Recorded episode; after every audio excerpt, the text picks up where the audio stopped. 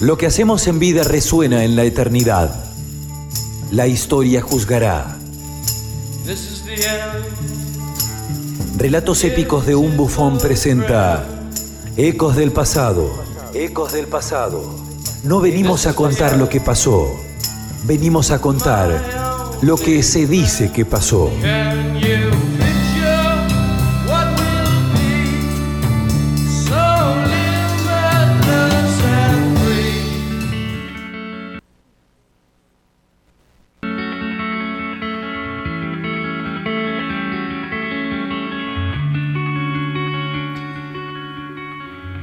Pensé que no vendrías, dijo el escocés, mirando con un divertido brillo en sus cansados pero alegres ojos al hombre sentado en la mesa frente a él.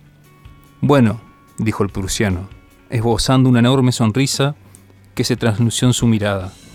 No es que tenga tantas cosas que hacer. Además, ya no tengo tantos amigos ni conocidos. Ya. Es algo que ambos tenemos en común, dijo el escocés, tomando asiento. Una vez que se acomodó, prendió su pipa y empezó a fumar. Se echó hacia atrás y contempló al hombre delante de él, que lo miraba en silencio.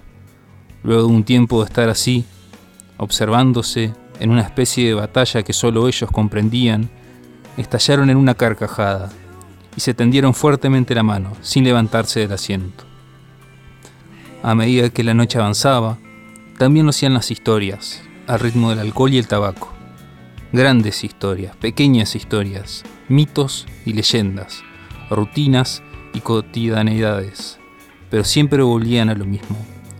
Todos los años, a eso de las once menos cuarto, esa hora en la que nadie sabe por qué todo el mundo súbitamente calla, los dos amigos hablaron, un poco para ellos mismos, un poco para todo el mundo, pero no, nadie más que el otro escuchó. ¿Recuerdas cómo empezó todo? dijo el prusiano y antes de que el escocés afirmara y conociendo a su amigo se anticipó. No hablo del disparo, hablo del fin. Había algo que los franceses llamaban Belle Époque o algo así. Y de repente hubo esa lujuria por los uniformes. La gente estaba ávida de grandes desfiles militares y los ferrocarriles llevándonos hacia un solo destino, cerca, cada vez más cerca, de los disparos y las explosiones. Sí, respondió lacónicamente el escocés, mientras hacía una seña para que trajeran otra botella y la dejaran en la mesa.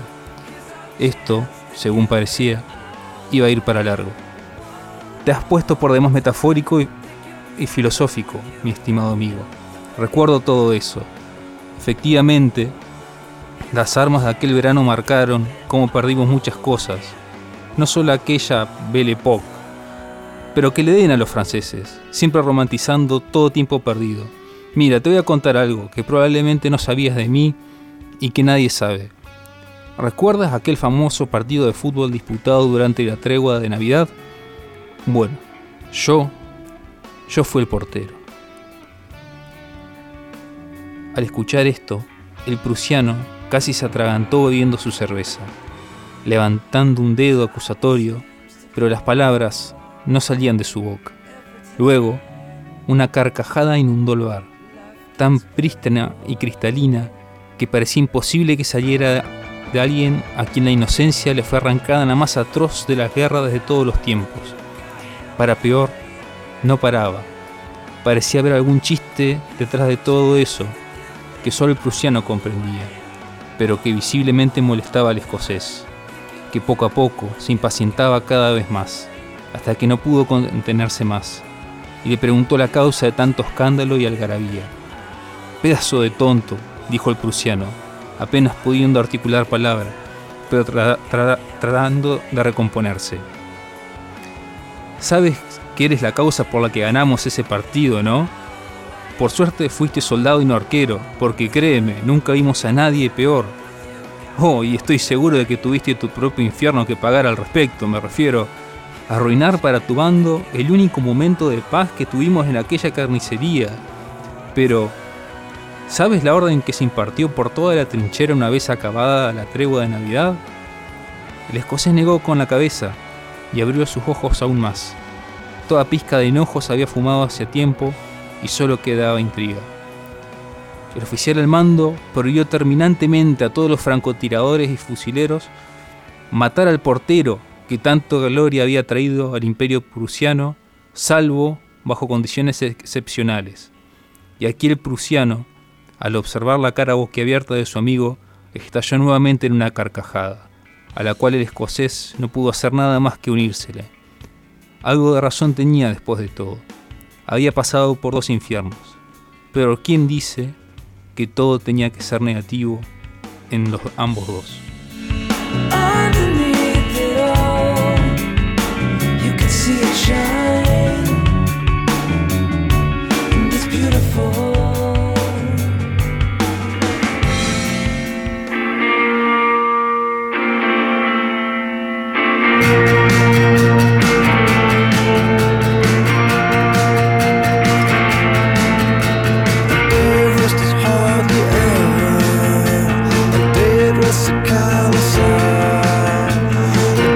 Bueno, profe, usted dirá.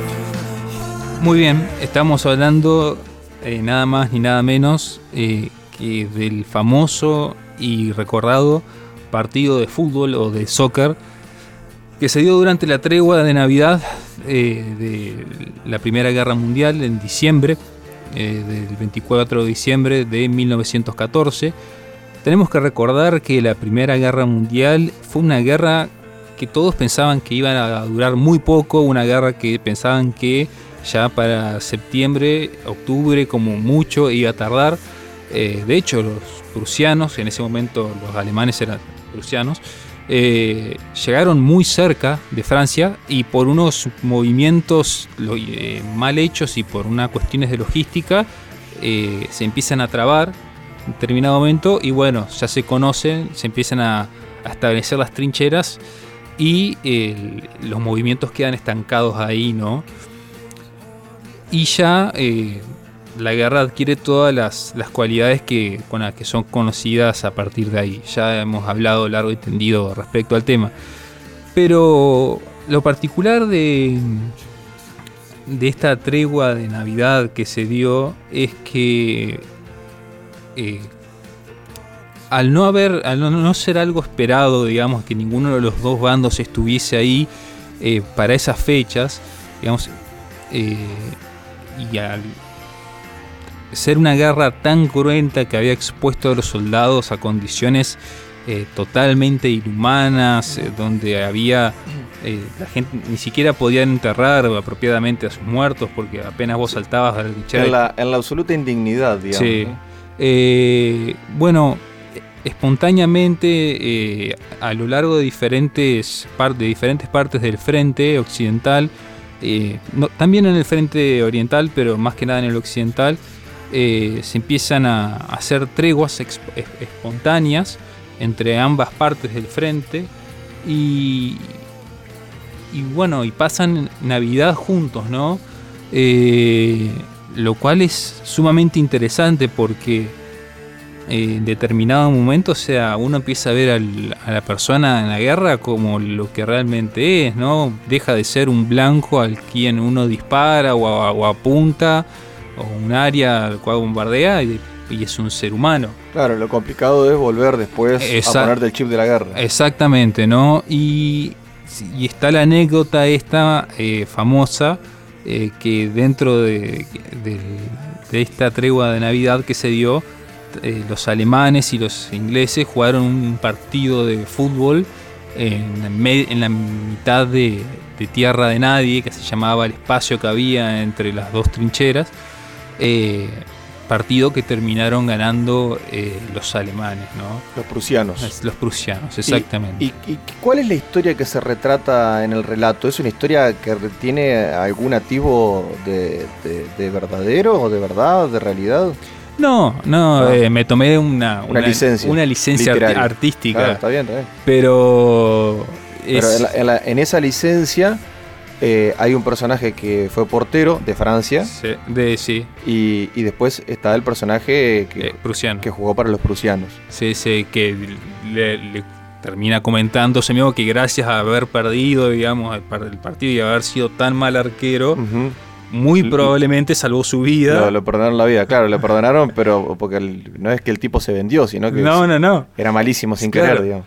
Sí, sí, sí. ¿Cómo Ah, salió ese partido? ¿De ¿Tal dato o no? 3 a 2 ganaron los Eso es posta, digamos. Sí, Va, es- o, o es lo que se dice, pero es, digamos, lo que, es lo que se dice, digamos. tiene rigor historiográfico, eso es lo que... Sí, lo más probable es que, a ver, también hay que tener en cuenta que eh, más que un partido, tal, tal cual un partido de fútbol, tengamos en cuenta que había explosiones, que había alambre de púas, que había, había un montón de cosas, que si- hubiese unos toques y una- Sí, sí, fue- sí. fuera algo más así. No, no, lo, lo- lo curioso de esto es que ese escenario, que es extraordinario, perdón por la Sí. cacofonía, eh, termina siendo el, el, hábit- el hábitat normalizado para los soldados. Sí. O sea, el horror de la guerra y, y el caos absoluto termina convirtiéndose en la normalidad de esos personajes, a tal punto que en una tregua de Navidad se pueden poner a jugar un partido de fútbol. Sí, y lo peor de todo es, como usted dice, bueno,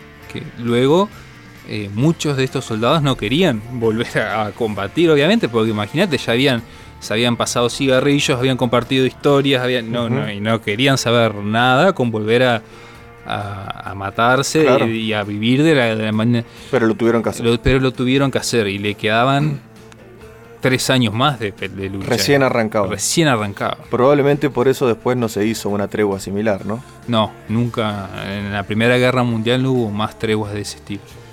Muchas gracias, profe. No, por favor.